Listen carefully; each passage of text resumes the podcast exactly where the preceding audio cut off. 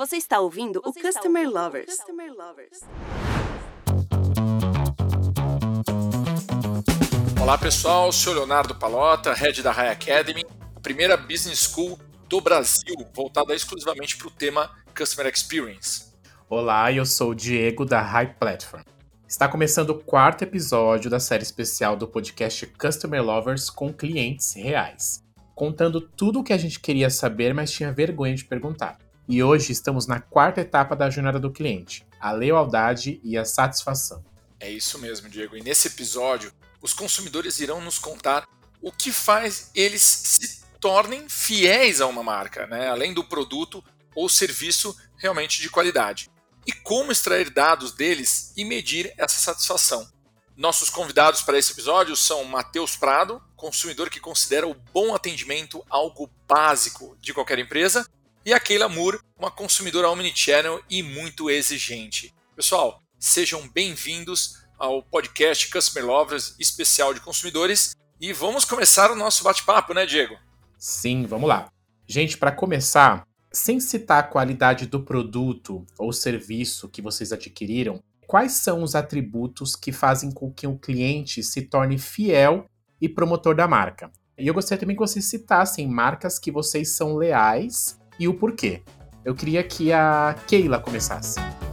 Gente, bom dia, tudo bom? Primeiro, muito obrigada pelo convite. É uma honra estar aqui com vocês. Vou tentar conversar um pouquinho, né, e representar aí alguns consumidores que têm um perfil parecido com o meu. Bom, é, sem falar de produto, né, eu acredito que a questão da transparência, é, as informações dispostas com muita clareza, com detalhes que são relevantes para o cliente em relação ao interesse daquela prestação de serviço ou daquele produto e principalmente jornadas sem atritos, né? Eu, como coloquei, sou uma consumidora omnichannel, faço as minhas compras hoje majoritariamente pela internet, também por comodidade, eu tenho um filhinho pequeno. E por que, que eu falo omnicanalidade, né? Porque os clientes hoje em dia eles são multicanais. Então, assim, dando como exemplo, eu posso dar o Magazine Luiza, eu compro de lá desde móveis até eletrodomésticos, até a fralda do meu filho. E aí eu faço, tenho muita essa interação com eles, né? Eu compro pelo aplicativo, faço a retirada na loja, ou então eu tenho uma dúvida pelo WhatsApp, sou impactada pelo chat deles, então eu realmente exploro todos os recursos. E acredito que o bom atendimento mesmo é aquele que não precisa acontecer, no sentido de interação é, com a marca, é, no que tange a dúvidas, né, a, a, alguns questionamentos, porque a informação ela já, já chega antes, já, já nos antecipa. Outro também que eu tenho bastante é, interação é com o Mercado Livre, é uma compra também muito fácil, muito intuitiva. Eu encontro tudo que vocês imaginarem lá. Então eu entro, eu escolho o produto, eu faço a compra, ele chega em casa muito difícil eu ter um problema e, e eu tenho também a liberdade do, de fazer a reversão, né? De ter o, o arrependimento.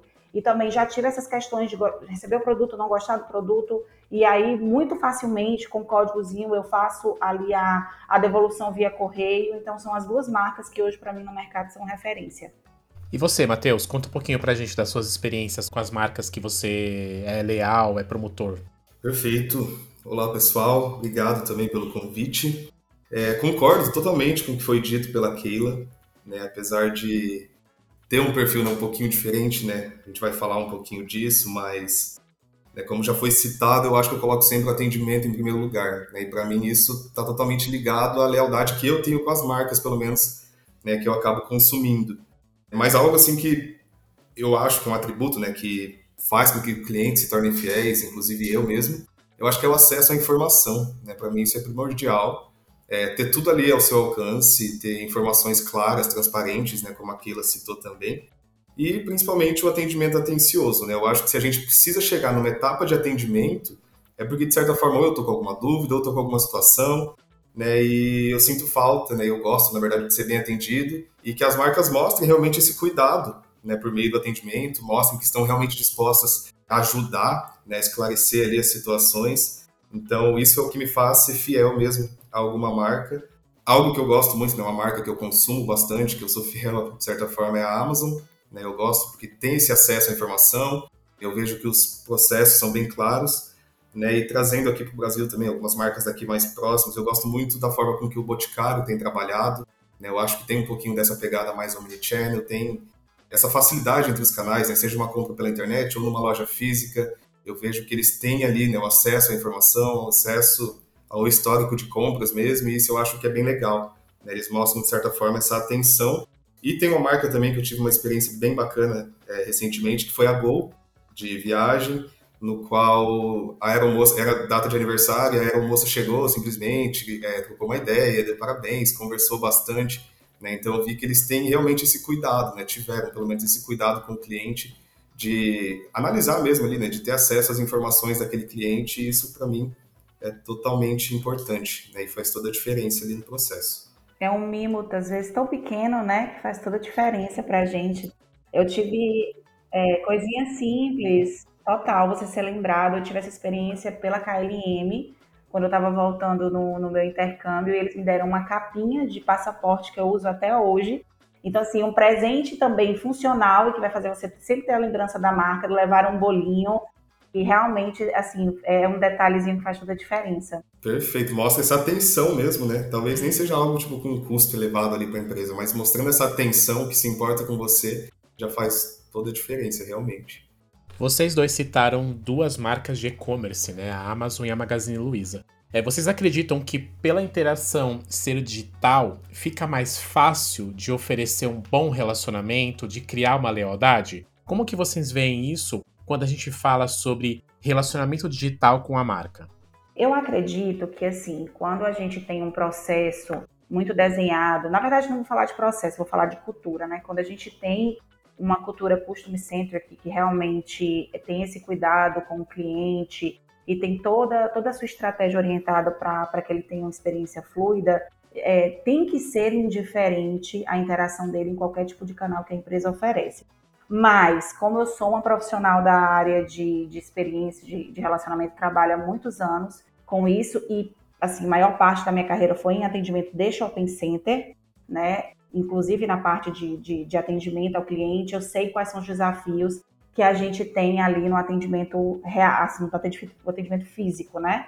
Não é que eu acho mais fácil do online você ter essa conexão, eu acho que é mais customizável, porque ali você está falando de uma mensagem personalizada ou um processo que você vai ali antes do cliente chegar. É, ele, ele tem um fator humano, mas ele não tem um fator humano tão forte quando você tem é, isso de forma presencial.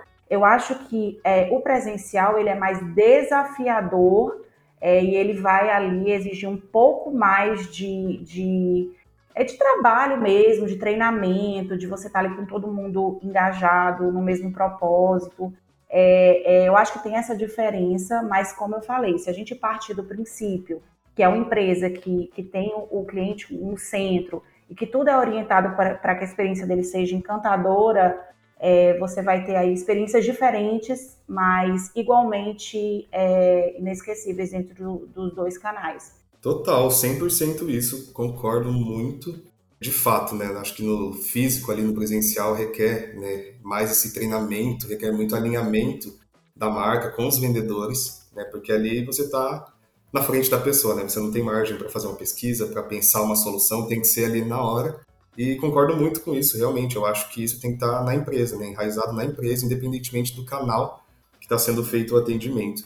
Acho que o foco ali tem que ser, se o foco é no cliente realmente, tem que demonstrar isso por meio das atitudes do atendimento, da forma com que vai responder, enfim, né? eu acho que tem que estar tá todo mundo disposto a identificar oportunidades ali no atendimento mesmo, né? seja no físico, seja no digital, e eu acho que é muito isso, né? Não que seja mais fácil, mas que no digital você tem aquela margenzinha ali para você parar um pouquinho e pensar o que, que eu vou fazer, né? Como que eu vou seguir.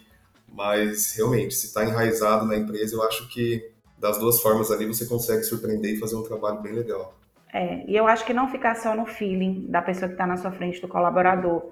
Eu acho que a empresa tem muito assim esse papel de criar metodologias para que as pessoas elas sejam orientadas, elas tenham ali um passo a passo do que seguir, como como se comportar em algumas situações, não que seja uma coisa congelada, né? Não não estaremos fazendo ou transferindo, mas assim, de uma maneira mesmo intuitiva, mas que tenha ali o cliente. Eu, eu acho que se a cultura é clara, a gente como cliente no da outra ponta, a gente sente isso de uma maneira muito natural. Muito bom, gente.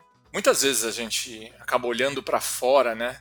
para ver excelentes exemplos de entregas de atributos durante a nossa jornada com o cliente. Né? O próprio Matheus citou a Amazon lá de fora.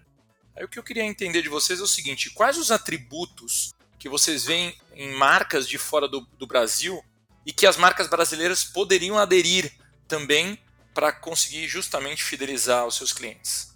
Algo que eu sinto bastante diferença ainda, né? Acho que a gente está caminhando muito para melhorar isso, mas a questão logística eu acho que pega bastante. Né? Aqui no Brasil a gente ainda enfrenta algumas dificuldades com algumas marcas, tanto no sentido tipo, da entrega como um todo, mas também no acompanhamento logístico. Né? Às vezes eu sinto que algumas marcas acabam me oferecendo esse acompanhamento melhor, né? eu consigo saber certinho de onde está, mesmo que seja vindo de fora, e algumas marcas no Brasil ainda enfrentam algumas dificuldades nesse sentido. Né? E outra situação também que eu acabo sentindo também é a forma com que utilizam os dados né, e as informações que têm. Né? Eu, na verdade, eu fico até em dúvida, né? não sei se isso está muito relacionado à nacionalidade da marca ou ao tamanho, né? porque os contatos que eu tenho com marcas de fora são marcas maiores, de certa forma, mas eu vejo que eles utilizam muito bem os dados que eles têm a nosso respeito, as informações que a gente acaba deixando no caminho. E eu vejo muitas marcas aqui que acabam pedindo muitos dados na hora de finalizar uma compra, talvez, principalmente no digital. Você acaba deixando muita informação que nunca é utilizada. Né? Então eu sinto um pouquinho dessa falta também de utilizar melhor os dados, ou se não vai utilizar, facilita o processo, né? facilita a experiência ali, então não faça tantas perguntas né, antes de fechar a compra. Então eu sinto um pouquinho dessa falta. Eu acho que esse é um ótimo ponto, logística, né? Até porque é, se vocês, né, a gente pesquisando quais são os maiores pontos de atrito da jornada dos clientes em e-commerce a logística, ela sempre está figurando aí como um dos principais fatores. Mas eu concordo, sabe? Eu acho que eu tenho uma, uma experiência. Outra marca também que eu estou sempre interagindo é com a Shein. E eu acho que a Shein é exatamente isso, sabe? Ela sempre vai chegar para me dar sugestões baseadas no meu perfil ou no momento que eu estou vivendo. Agora, por exemplo, eu estou me mudando. E aí eu comprei algumas coisas lá de decoração. E aí eles estão ligados ali, né? Nesse movimento que eu estou tendo na minha vida, estão ali sempre trazendo é, é, coisas utilitárias, bacanas, e a, e a questão também, como você falou, da previsibilidade. Mesmo que seja uma coisa que demore, assim, não importa, e eu acho que esse é um grande exemplo. Não importa quanto tempo você vai demorar para entregar o produto para o cliente, contanto que ele esteja ciente desse prazo e que você vá ao longo das etapas informando sobre o status do pedido de uma maneira clara. Então, mesmo sabendo que eu vou fazer uma coisa, uma, uma, compra na Shein, sei lá, vou demorar 40 dias para receber, eles estão sempre, ó, saiu de distribuição, chegou no Brasil, e aí ele vai me informando isso. Eu acho que é isso, é questão de ter uma tecnologia mais avançada e mais customizada para antecipar as nossas necessidades, ou até despertar nem aquilo que a gente nem sabe que queria, né? Porque também tem os gatilhos aí de oportunidade e a questão mesmo da logística, né? Eles conseguiram lá do outro lado do, do mundo, literalmente, ter uma logística amarrada para que, que o produto chegue na nossa casa. Acho que são, são fatores também que eu concordo. Exato, e ultimamente estou viciado na Shein também. E a forma que eles oferecem coisas, né? Realmente, são os gatilhos, né? Eu acabo fazendo compras ali que eu nem estava pensando, nem estava no radar, né? Mas chegou alguma coisinha ali, chegou uma notificação. É, como eu comentei também, né? A forma do uso dos dados corretos, eles, obviamente, né? Eu compro umas roupas masculinas, algumas coisas, e chega tudo muito direcionado, tudo muito personalizado. Né? Então acaba dando esse gatilho. E eu já enfrentei situações de algumas lojas que eu fiz compra, né? fui abordado com anúncios, com algumas coisas, mas é, lojas de departamento mesmo, e que ficam me mandando sempre, tipo, ah, moda feminina, roupas que estão em alta, não sei o quê. Tipo, não é o que eu vou consumir, né? obviamente. Então acho que esse cuidado mesmo ali, no direcionamento do conteúdo, nesse, nesse uso correto ali das suas informações, acaba sendo totalmente um diferencial mesmo das marcas.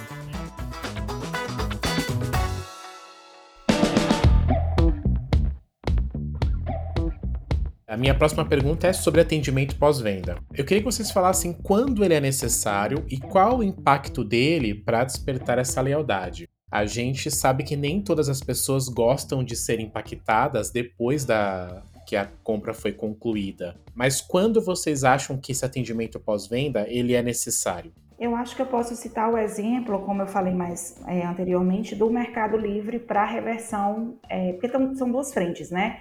É, você tem aí o contato do pós-venda com a pesquisa, para poder mensurar ali como é que foi a sua é, experiência, né? Que a gente vai ter ali o NPS. E aí é uma perspectiva mais de mensuração, de entender como é que foi a, ali, como é que foi a, a, interação do cliente com a marca. Eu acho que mais para frente a gente vai falar um pouquinho sobre pesquisa. Mas e a outra coisa é, beleza, não queria precisar ter o pós-venda para resolver algo. Mas se eu precisar, como é que a empresa vai estar preparada para receber a minha demanda?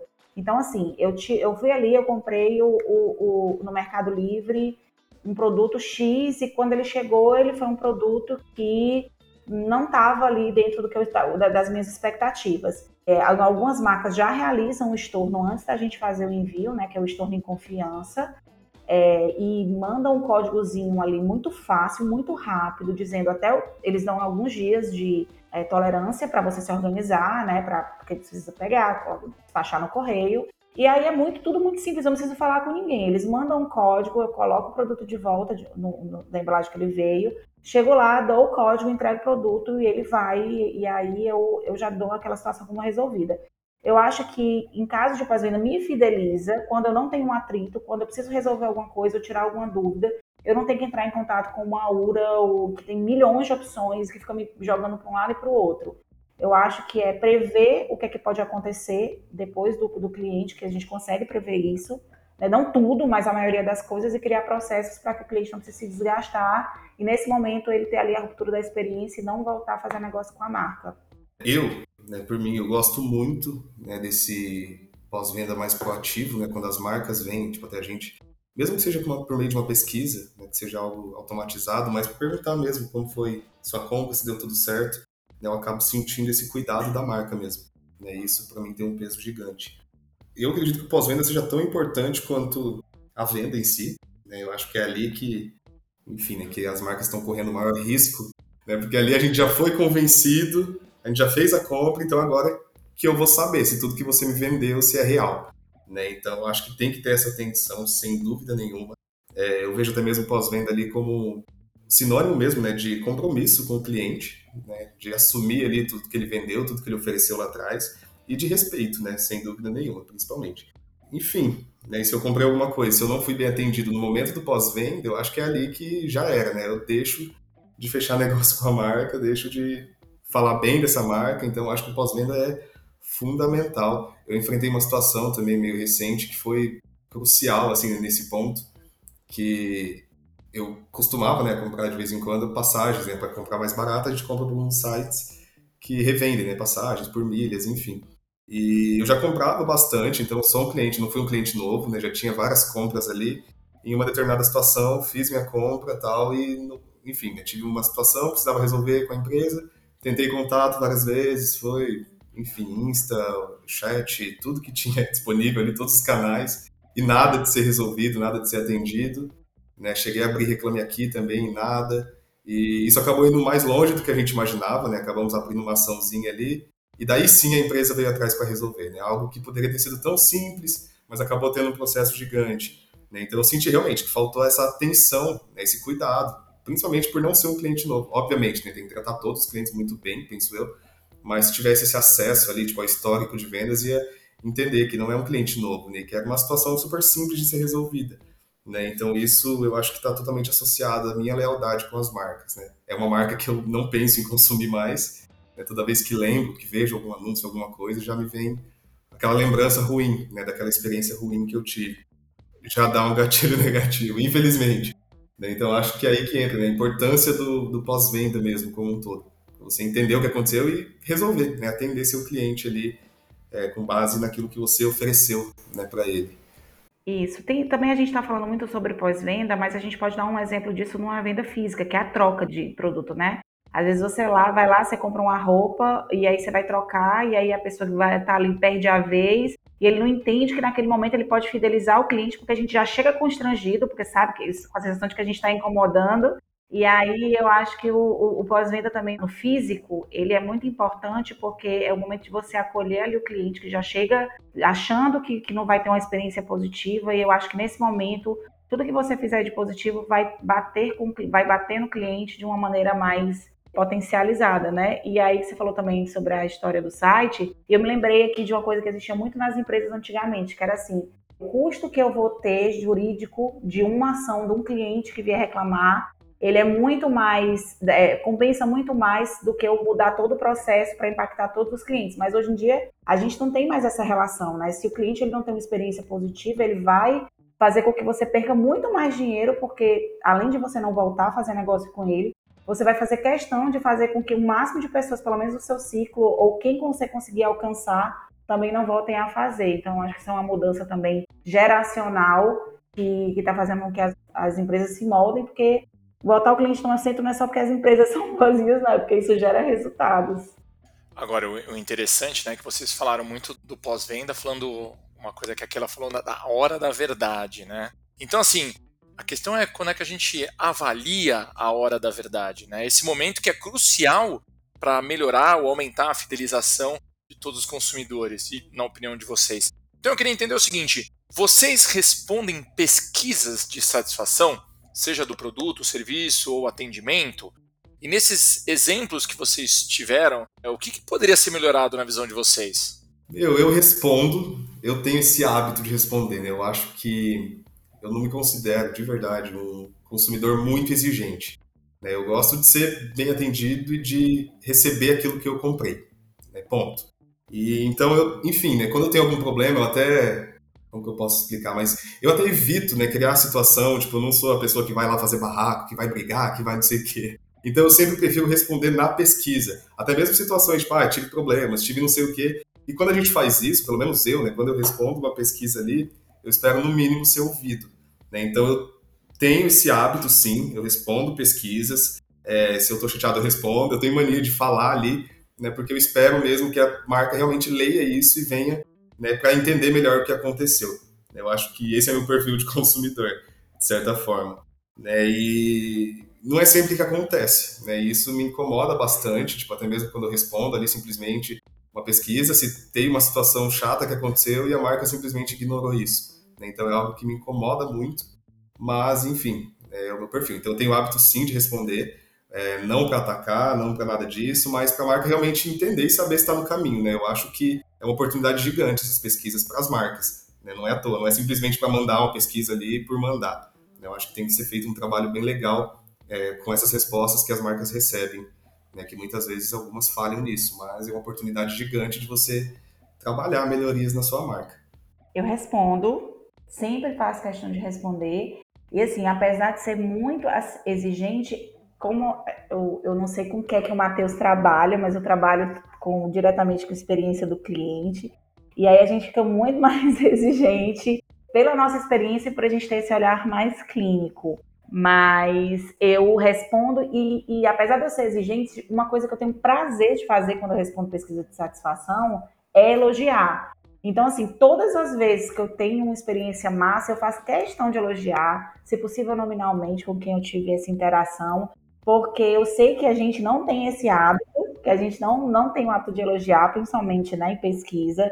Às vezes as pessoas só, só vão lá para reclamar. Então, eu gosto de fazer isso porque eu sei o poder de um elogio dentro de uma pessoa de rotina, sei lá, de atendimento ou da operação. É, às vezes é um, um fôlego que chega que dá no meio do, do perrengue ali do dia a dia.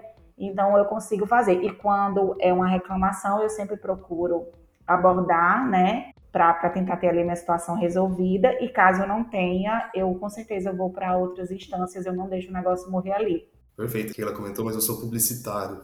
E não, total, total. Eu acho que assim como a crítica, né, o elogio também é fundamental. Né? Eu vejo que a maioria das pessoas a gente tem mania de ir em busca só quando é algo ruim. Né? Mas eu concordo também, acho que esse feedback positivo também é essencial para as marcas mesmo. Pra, exatamente para saberem né, que estão no caminho certo. É exatamente sobre isso que eu que gostaria de perguntar nessa próxima questão. Na opinião de vocês, por que, que o negativo tem mais impacto que o positivo? Por exemplo, nas redes sociais, a gente vê muito mais comentários negativos do que positivos sobre as marcas. E a gente sabe que as marcas não. As pessoas que trabalham com atendimento não acordam um belo dia e falam que vão fazer só atendimentos ruins. E problemas acontecem em todas as empresas, né? existem muito mais atendimentos bons do que ruins. O que, que vocês acham que as marcas poderiam fazer para mudar isso também? Perfeito. Eu acho que é o, é o hábito, né? A gente tem mania, né? De só vou ali se tiver algum problema. Se tiver algum problema, eu vou reclamar. Mas se foi tudo certo, beleza. É o que eu esperava. Né? E como eu comentei, eu acho que é fundamental a gente ter esse hábito também, né, incluir esse hábito assim na nossa rotina mesmo de consumidor, de elogiar também, né, de falar dos feedbacks, né, e o que, que eu acho que as marcas podem oferecer, em primeiro lugar, incentivar mais feedback, né, não sei, sei lá, talvez na embalagem, talvez ter um encarte junto, enfim, incentivar, lembrar a pessoa de fazer. Algumas marcas dão, né, tipo desconto, voucher, acho que o Outback dá uma uma entrada, uma cortesia de uma entradinha para você responder pesquisa. Exato, e é super legal, tipo, eu acho super legal, é super válido, porque realmente, como a gente citou, né, as pessoas não têm esse hábito, às vezes, de dar o feedback. Então, eu acho que é legal mesmo ter essa troca, ter esse incentivo ali, para que a marca receba cada vez mais. E, em segundo lugar, o que eu citei, né, que as marcas saibam utilizar esses feedbacks como oportunidades para trabalhar internamente, né, tanto pegando os, os feedbacks positivos, né, para impulsionar aquilo ali, aquele comportamento, quanto pegar os negativos para resolver. Né? Porque eu acho que não adianta nada a marca que pede feedback, que faz tudo para ter feedback, mas quando você dá o feedback, ela não resolve, ela não vai em busca de, de entender o que aconteceu. Né? Isso eu acho que de certa forma trava. Né? Se eu dou feedback uma vez, dou feedback outra vez, nada acontece, né? não tem uma continuidade naquilo, eu acho que eu perco até minha motivação ali de dar um feedback na próxima oportunidade. Né? Então, acho que eu citarei esses dois pontos. Né? Primeiro, incentivar e segundo, fazer alguma coisa a partir dali é utilizar esse feedback ali como melhoria mesmo e oportunidades. Tem muita marca que fazem a pesquisa, mas não tão não tem uma estrutura que de back-office que consiga pegar né, essa, esses feedbacks, transformar em insights em, em processos de melhoria. Você perguntou sobre é, a questão do, do porquê que a gente realmente faz né, mais críticas do que elogio. Eu acho que tem aí duas questões. A primeira questão é de cultura mesmo, né? O brasileiro, né? As pessoas, elas, elas não têm essa cultura do elogio. E o nível de expectativa da gente é aquele, como o Matheus falou, de ter o, serviço prestado, o, o, produto entregue. Então, a não ser que haja uma coisa muito wow, né? A gente ali tá com a ideia de que tá recebendo aquilo que contratou. E aí também tem a questão da, da neurociência mesmo, assim, a gente tende, é, nós somos, nós mudamos comportamento quando a gente sofre grandes impactos emocionais, então geralmente eles são mais negativos do que positivos, infelizmente. Então, quando a gente recebe algo negativo, isso marca a gente de uma maneira muito ruim mesmo, né? E aí a gente quer ir lá reverberar, reclamar. É, mas eu acho que à medida que as empresas elas forem ressignificando as suas relações com os clientes e elas conseguirem pelo menos entregar, porque não adianta você querer fazer o ou, não adianta você querer dar o plus se você não faz o básico. Então, à medida que você vai entregando um básico bem feito, que você vai conseguindo dar ali uns upgrades ou fazer ali alguns, algumas ações de encantamento, eu acho que inevitavelmente as, as pessoas elas vão elogiar mais. É, eu acho que é um movimento contrário. Como é que eu, como empresa, vou estruturar os meus processos, vou estruturar as minhas interações com o cliente para ter, para ele que ele tenha alguns pontos da jornada ali que sejam momentos wow e que façam que eles tenham vontade de chegar lá e falar para todo mundo. Tipo, a gente sempre cita o Nubank como um exemplo por coisinhas pequenas que eles fazem, mas é porque estão alinhadas com o básico bem feito, pelo menos na sua maioria. Então, eu atribuiria a, a esses pontos, mas também super concordo com o Matheus. Assim, não adianta você fazer pesquisa, não adianta você pegar resultados dos clientes e engavetar. Se eles não se transformarem em ações de melhoria, você está ali é, só, entre aspas, se queimando com o cliente, fazendo com que ele não acredite que a, que a voz dele vai, vai surtir algum efeito. Pessoal, no fundo, no fundo, né? Que queremos é estar mais próximo das empresas, né? Visto pelo depoimento de vocês, né? Ter uma conexão com as marcas que gostamos. E esse é um grande desafio também para as empresas, né? O que fazer para conseguir diminuir essa distância? Então eu queria, para a gente finalizar aqui, eu queria ouvir a opinião de vocês. Quais seriam as estratégias das empresas que vocês gostariam que as marcas aderissem para se aproximarem mais dos seus clientes?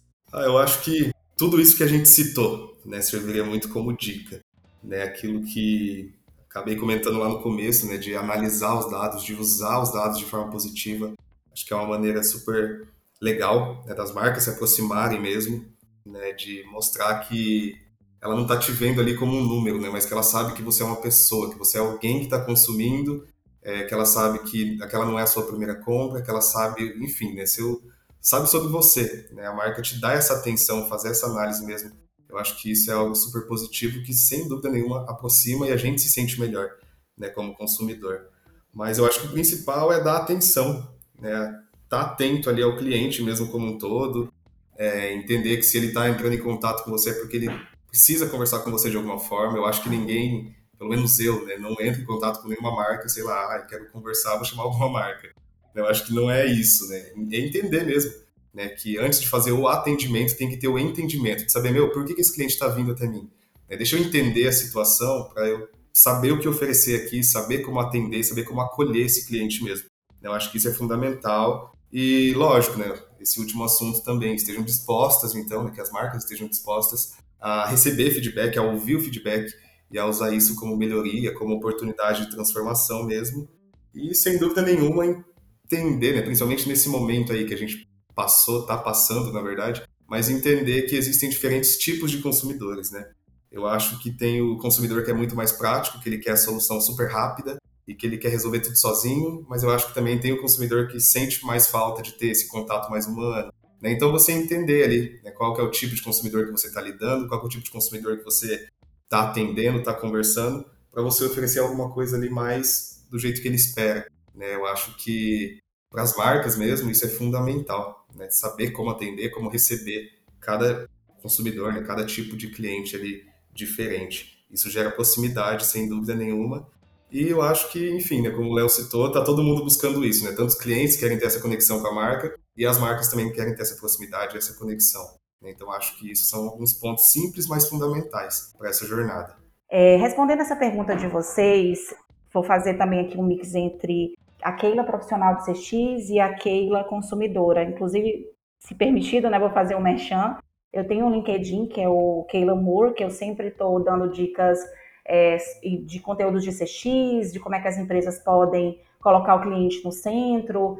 Sempre estou produzindo conteúdos voltados para a experiência do cliente. Mas respondendo a pergunta de vocês, e muito alinhado com o que o Matheus falou, as empresas elas precisam ter relacionamento com clientes muito mais relacionais do que transacionais. E como é que ela faz isso? Né? Ela primeiro desenvolve uma cultura customer centric, colocando o cliente verdadeiramente no centro do seu negócio e fazendo com que todas as decisões e todas as estratégias sejam focadas no cliente. É, tem uma jornada bem desenhada, então entendendo ali de uma maneira bem prática quais são todos os pontos que o cliente vai ter com a marca, identificar ali quais são os possíveis pontos de atrito, como é que você pode se antecipar é, para que esse cliente não tenha ali um, uma experiência negativa.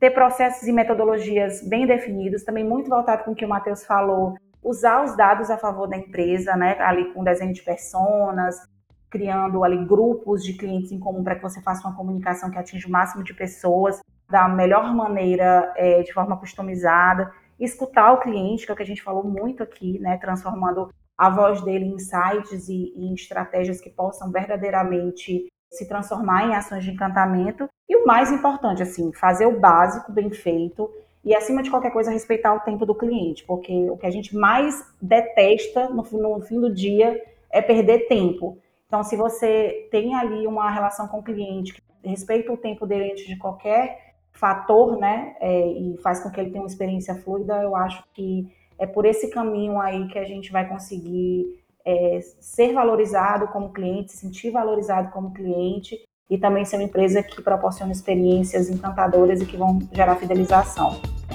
Hoje podemos ouvir os consumidores como pequenos detalhes podem gerar a satisfação e despertar a lealdade. E como a proximidade com a marca na quarta etapa da jornada do cliente faz a diferença e pode ser até o mais importante do que o momento da venda, como eles disseram. Obrigado, Keila, obrigado, Matheus, e obrigado a todos que estão acompanhando o Customer Lovers. Até a próxima. Até a próxima, pessoal. Você acabou de ouvir o Customer Lovers, o podcast da High Platform. Dá uma acessada no nosso Insta e se liga no conteúdo que rola por lá.